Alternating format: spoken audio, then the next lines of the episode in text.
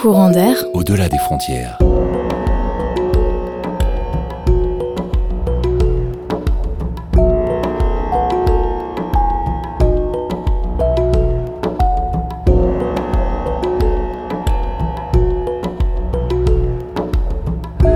L'émission qui vous fait voyager le mercredi à 17h30.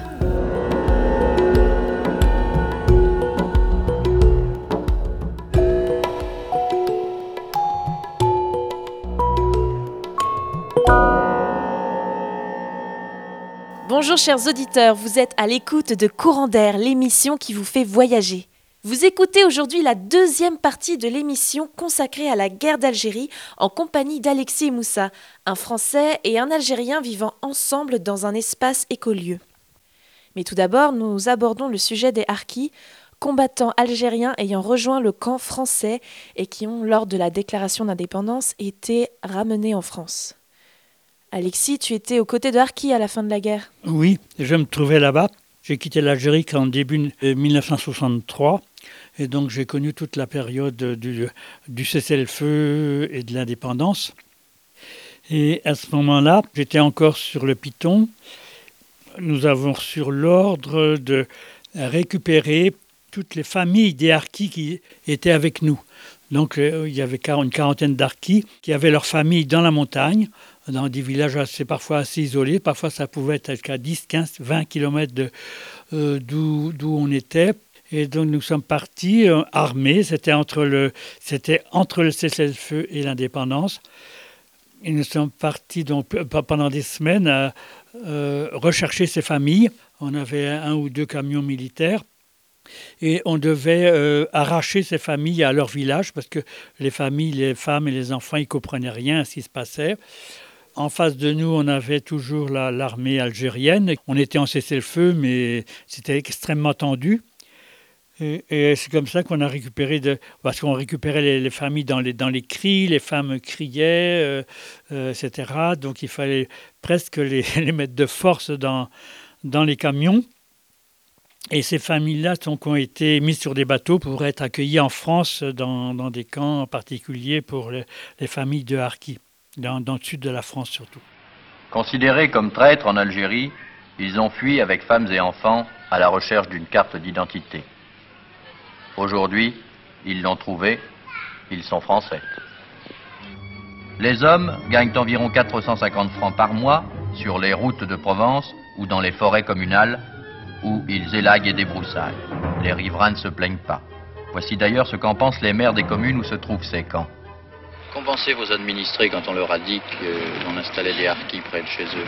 Eh bien, ma foi, il y a eu d'abord une certaine appréhension parmi la population, évidemment, parce que euh, on ne savait pas trop ce que ça allait donner, forcément. Et vous qui vivez avec eux en permanence, vous avez l'impression que ces gens-là pourront euh, vivre comme des Français? Oui, ils peuvent y arriver. Ils vont y arriver parce que euh, c'est difficile, vous savez, parce que c'est la vie nouvelle, la vie moderne à l'heure actuelle, ils sont dépassés. Les hommes, ils sont déjà dans un milieu, ils ont déjà franchi un bon écran. Les gosses partiront certainement à la ville plus tard. Pour l'instant, c'est l'école. Et quels ont été vos premiers contacts avec ces enfants? Très facile. C'était très facile, je les ai trouvés très sympathiques. Euh, bien sûr, j'ai eu quelques difficultés parce que j'ai rencontré des enfants qui ne s'exprimaient pas du tout en français. J'étais obligé de, prendre des interprètes parmi les, parmi les grands élèves, évidemment. Mais enfin, je trouve que c'est une classe aussi agréable qu'une autre. Toutes les personnes que j'ai rencontrées jusqu'à présent me disent euh, des parents, on ne pourra pas en faire des Français, mais des enfants, certainement. Est-ce que vous certainement. Le Je le crois. Je les ai vus au village, par exemple, avec d'autres enfants qui parlent avec eux d'une manière euh, très amicale. Normalement. Je crois qu'ils auront des contacts normaux avec les autres enfants. Si on avait laissé ces familles là-bas, beaucoup auraient été, auraient été seulement très très mal vus par, par les autres habitants. Et aussi, euh, certains, je pense que, notamment les, bien sûr les Harkis, auraient été passés par les armes, par, par, par, par la Hélène. Quoi. Euh, donc ça a été un moment, je pense, très très dur pour ces personnes-là qui avaient choisi la France et qui ont été quelque part trompées. On ne peut pas dire qu'ils ont été délaissés puisqu'on a quand même fait tout le possible pour les, les faire venir en France. Mais c'est quand même en France, ils se sont trouvés paumés, euh, très, très mal vus par la population française qui, qui, bon, mais qui les confondait justement avec les Algériens, avec l'armée algérienne. Il y avait une confusion terrible en France et la plupart des gens euh, n'étaient pas capables de faire la différence entre les harkis et puis ceux qui avaient tué leurs enfants en Algérie. Vous allez à l'école en octobre Oui, on va aller à collège technique à Amande. Amande Oui, Et alors vous serez pensionnaire là-bas oui, pensionnaire. Ça vous plaît Oui, Vous êtes mieux qu'en Algérie Non. Non Oui, c'est.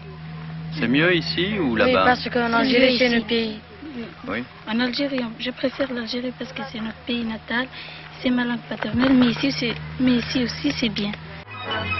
Chez nous et déjà presque chez eux. Je pense d'après euh, ce que j'ai su par la suite au niveau des Harkis, bien sûr leur histoire était, était un peu complexe quand même, parce qu'il y avait beaucoup de gens euh, qui se sont engagés dans l'armée française, suite aussi aux répressions du FLN à l'époque. Beaucoup de gens se sont engagés euh, dans la catégorie Harki parce que du côté FLN, euh, ils étaient aussi harcelés. Il y a ça, il y a aussi les gens qui, qui voulaient faire du mal à leurs frères, justement. Donc la position de Haki leur permettait ça, donc de régler certains comptes avec euh, certaines familles, etc. Il y a, donc, il y a tout un mélange de, faits historiques qui ont fait que des milliers d'Algériens ont combattu contre leurs frères avec l'armée française. Et je me souviens très bien aussi qu'en 62, après l'indépendance, euh, il y a eu beaucoup de massacres aussi. Les Harkis, étaient euh, tabassés à mort. Ceux qui ont fui, ils ont fui, mais les autres, ils ont quand même été euh, tabassés. Et à mes souvenirs, euh, il n'y a pas eu de survivants en Algérie. Même s'il y a eu des survivants, par la force des choses, ils ont rejoint la France euh, une année ou deux années après. Parce que pour eux, c'était devenu invivable. Par contre, les fils de Harki, hum, les Harki qui étaient morts, leurs fils, il y en a qui sont restés, par exemple, dans ma région, euh, dans mon propre village. J'ai même des amis euh, qui sont fils de Harki. Les gens de ma génération, on a vécu l'enfance ensemble, on était des amis, quoi. Il y avait, pour moi, il n'y avait aucune différence entre lui et quelqu'un d'autre. Mais leurs parents, euh, le père surtout, le père qui a pris les armes, là, c'était, impardonnable de la part de la population et de l'armée, de l'ALN aussi. On les englobe aujourd'hui sous le terme de harkis. 40 000 d'entre eux sont morts pendant la guerre d'Algérie. Mais pour eux, les revirements de l'histoire prennent l'aspect d'une tragédie coupée de toutes leurs racines, avec mille difficultés pour s'intégrer. Nombre d'entre eux allaient devenir des citoyens de nulle part. Conditions de vie précaires, inadaptation, impossibilité d'intégration. Pour les vieux, chaque jour davantage, le choix qu'ils avaient fait prenait la forme de l'amertume ou de l'échec. Les problèmes sont nombreux et les harkis vont tenter de faire entendre leurs principales revendications. Libre circulation entre l'Algérie et la France, reconnaissance d'un droit à une indemnisation juste, pour tenter enfin de lutter contre les faits racistes dont ils sont parfois victimes, pour ne plus être considérés comme des Français à part, les harkis ont fait de nombreuses grèves de la faim. Ça fait combien de temps que vous habitez ici? 12 ans. Vous n'avez pas de pension? Il n'y a rien. Vous avez été militaire français pendant combien de temps? Il n'y a 8 ans. Et vous n'avez pas de travail Il n'y a rien. Et encore aujourd'hui, la reconnaissance des harkis est difficile. C'est même devenu une promesse de campagne de chaque président depuis Jacques Chirac. Une commémoration nationale a été présidée par Manuel Valls le 25 septembre 2014 et qui a été suivie de 10 mesures appliquées à partir du 1er janvier 2015, dont une stèle commémorative. Mais est-ce que c'est suffisant pour des personnes considérées comme des traîtres dans leur pays d'origine et accueillis comme des gens à part en France? C'est toute une génération qui a vécu une crise identitaire, un véritable déracinement, et qui marque encore la jeunesse aujourd'hui.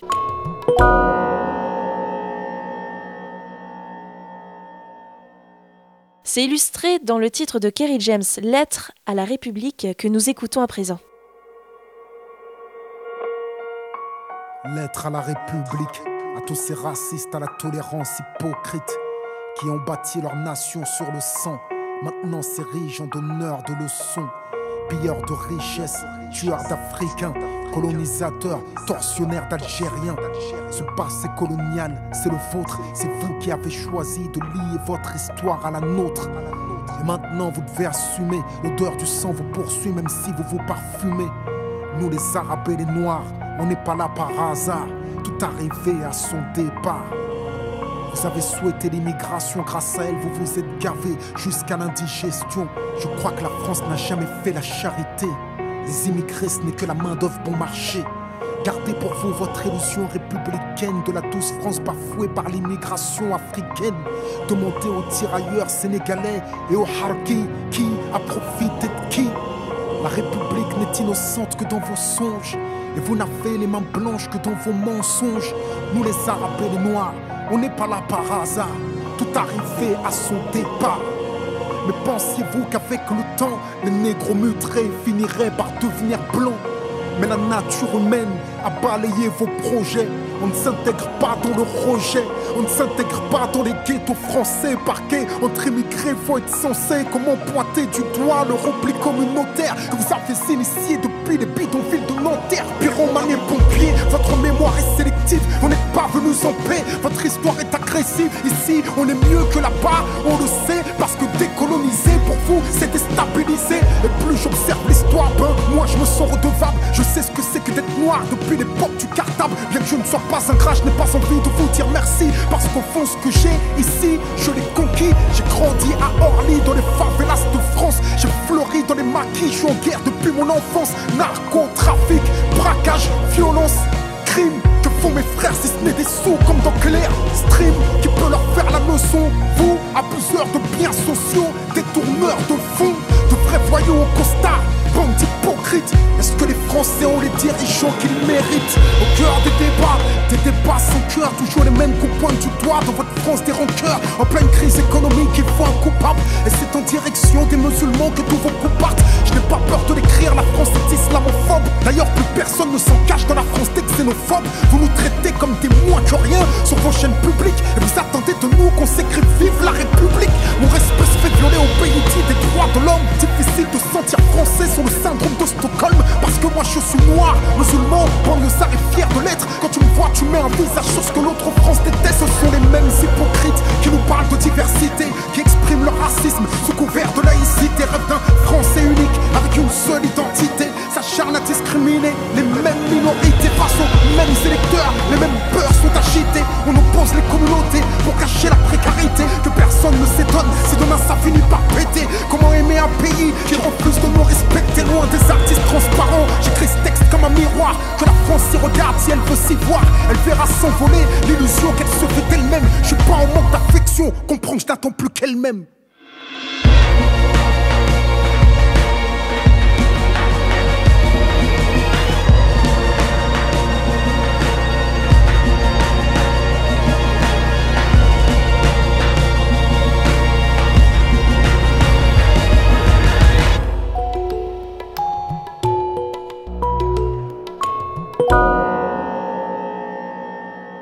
C'était Kerry James et sa lettre à la République.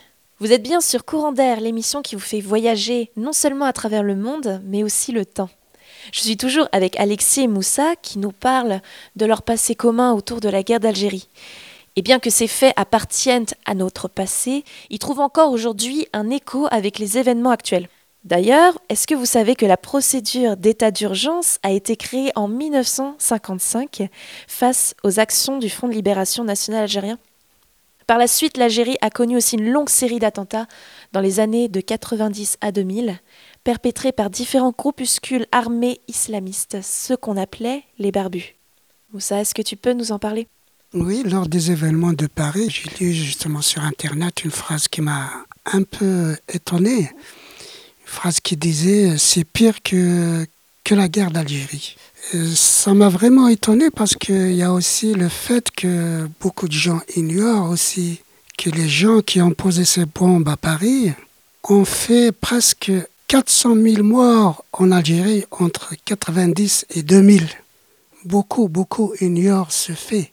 Ces gens-là ont tué presque autant que l'armée française a tué pendant sept ans en Algérie. On oublie aussi que ces beaux heures de pompe entre 90 et 2000 en Algérie, c'était chaque jour, chaque jour, chaque jour, 100, 150, 200 morts. Oui, c'est bon, ce qu'on appelait l'avènement euh, des terroristes. Le parti, il y avait un parti politique à l'époque qui s'appelait le FIS, le Front islamique du salut, qui était un parti politique légal à l'époque, mais qui euh, il était tellement puissant, euh, il était financé par les pays du Golfe. Il avait tellement de finances qu'il se permettait même l'acheminement des armes. Donc vers les années 89, l'État algérien s'est rendu compte que ce parti-là possédait une petite armée. Étonnant quand même. Il y a eu euh, des élections qui ont été annulées par le gouvernement algérien, bien sûr avec l'appui de, de l'armée algérienne. Ils ont annulé les élections parce que le, le front, justement ce Front islamique du salut, a failli prendre le pouvoir. Donc, euh, bon, l'État algérien a tout fait pour que ce parti soit dissous. Et après sa dissolution, bien sûr, comme c'était un parti qui, qui, qui était armé, et il a déclaré la guerre à, à l'Algérien lui-même. C'est pas à l'État, mais beaucoup plus à l'Algérien, parce que ces gens-là tuaient les civils. Justement, tu fais bien de le préciser, Moussa, c'est des civils, du coup, des, des, des, gens, des êtres humains qui sont attaqués, qui sont victimes régulièrement de ça, plus qu'une nation, bien plus que des symboles, qu'un pays en soi. Tu voulais nous en parler, Alexis, le sujet de la guerre, c'est finalement toujours les mêmes qui sont touchés Oui, la, la guerre, toutes les guerres se, se ressemblent plus ou moins. Il n'y a pas de guerre propre, de guerre juste. Elles sont toutes injustes et criminelles. Euh, ce que j'ai vécu en Algérie, ce que, l'armée française a pu faire, euh, bien sûr en Algérie, mais aussi avant en Indochine, etc. Ce qu'elle peut être amenée à faire aussi euh, actuellement. Ce n'est pas simplement des engagements d'observateurs, mais des, vraiment engagés sur le terrain. Et je pense que quand on est sur le terrain, quelle que soit l'armée, quels que soient les militaires en question, euh, la violence entraîne la violence et c'est infernal. Euh, moi, j'ai connu des choses horribles en, Algérie qui ont été faites euh, soit par l'armée française, soit par l'ALN, donc l'armée algérienne, ou soit encore par l'OAS, hein, l'organisation secrète armée qui était pour l'Algérie française et le maintien des Français qu'on appelait pieds noirs en Algérie. Euh, je pense que tout, euh, à partir du moment où on parle d'armée, d'armes, je pense que l'être humain devient, devient autre chose qu'un qu être humain. Euh, on, est pris dans la, violence, dans la terreur, dans la frayeur. Je connais des, des soldats français en Algérie qui étaient comme moi et qui, devant les atrocités de ce qu'ils ont vu, ou ce que leurs copains ont supporté, on sont devenus pareils. Hein. Ils ont fait des massacres euh, par vengeance, par, je ne sais pas si c'est par vengeance, mais parce que là, en, eux, il y avait une telle frayeur qui, fait qu'eux-mêmes ont été amenés euh, à, commettre des actes euh, horribles. Et j'en connais encore maintenant, maintenant, il y a plus de 50 ans quand même de ça. Je connais encore des gens qui s'en sont pas remis. J'avais un voisin qui, qui avait son fusil à la tête de son lit depuis qu'il était revenu d'Algérie. Il avait la carte d'Algérie sur sa table dans la cuisine. Tous les jours, ça lui trottait dans la tête. Et il avait donc la peur. La peur était restée en lui.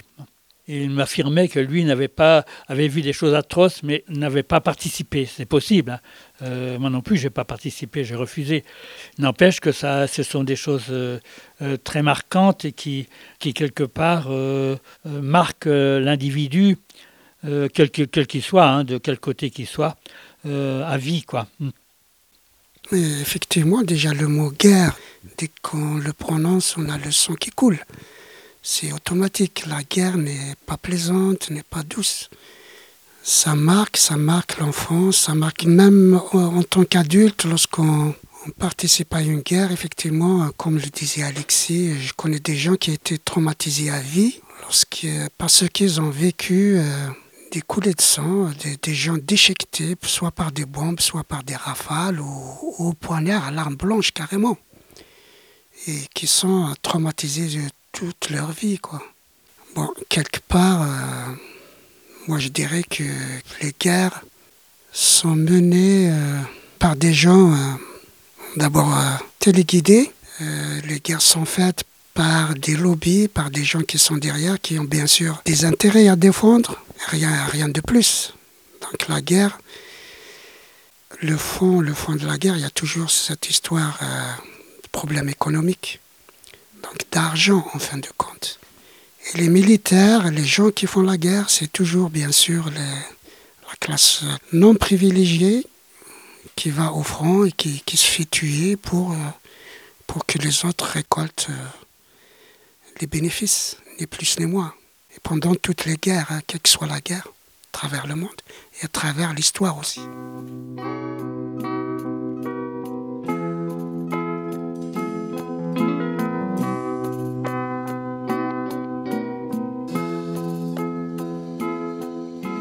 Effectivement, c'est toujours les mêmes sujets autour de la guerre et qu'est-ce qu'on amène après ça? Vous êtes finalement tous les deux dans une démarche pacifiste, disons. Après avoir vu cette violence, vécu cette violence, vous êtes contre cet état de fait et amener quelque chose d'autre, un regard neuf. Et euh, du coup, Moussa, tu, es arrivé euh, en France il y a 14 ans et tu participes avec Alexis euh, à construire un monde meilleur, on va le dire. C'est clairement le but. Oui, effectivement, je suis venu quand même un peu tard en France parce que lorsque j'ai débarqué à, Paris, j'avais déjà 50 ans à l'époque, en 2002. Je me souviens très bien, le 29 avril 2002. Je me sentais bien à Paris. Je pouvais aussi euh, avancer euh, dans mes recherches spirituelles à Paris. Et là, j'essaie de me recycler euh, pour me rapprocher beaucoup plus de la nature, des projets alternatifs, contribuer un peu à, la paix dans le monde, si on veut dire, ou bien à la paix, à la paix sur Terre côtoyer des gens qui, qui travaillent dans ce sens-là.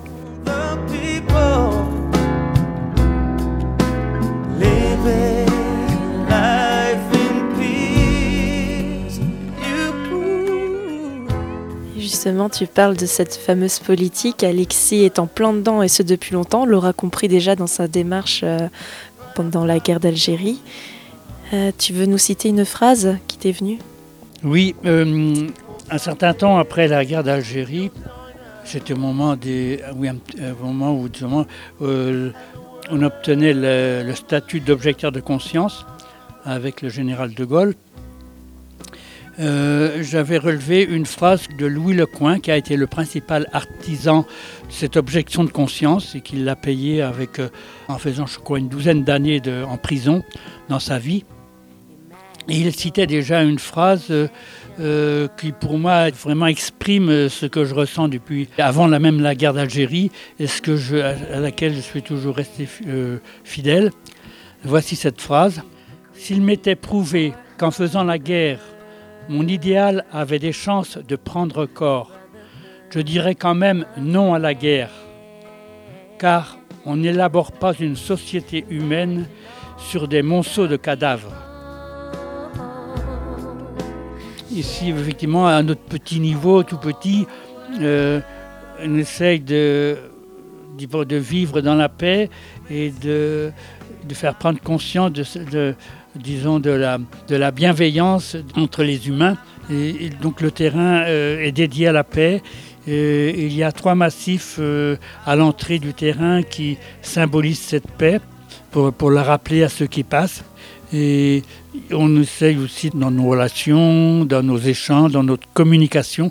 La paix exige beaucoup de communication, d'ouverture pour euh, comprendre l'autre. On est chacun différent et il faut, faut se communiquer, il faut parler sans arrêt pour euh, arriver à se comprendre.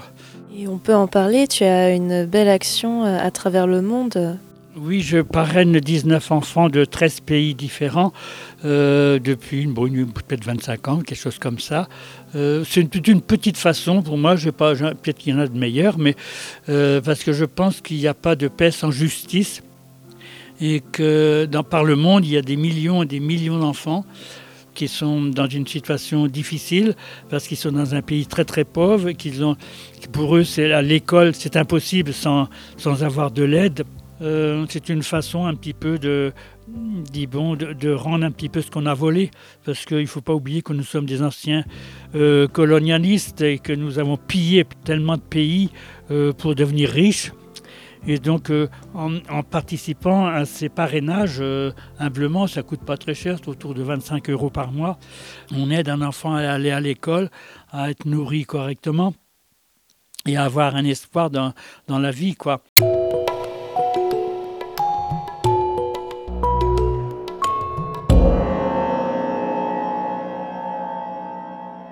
Et c'est sur cette proposition que s'achève ce numéro. Parrainer des enfants dans le monde. Si vous souhaitez des renseignements à ce sujet, n'hésitez pas à nous contacter sur notre page Facebook Courant d'air ou sur gmail.com. Vous pouvez retrouver les deux parties de cette émission en podcast sur le site de Radio Campus Rennes. Nous faisons une pause durant la période de vacances pendant laquelle nous rediffuserons deux de nos dernières émissions. Merci à DJ Brill pour le générique, merci à toute l'équipe de Radio Campus Rennes et merci à vous, chers auditeurs. Nous nous quittons sur l'Aude à la paix de Marcel Mouloudji, le déserteur. Et nous vous souhaitons de très belles fêtes de fin d'année dans la paix, la joie et l'amour. Kenavo Kenarvechal.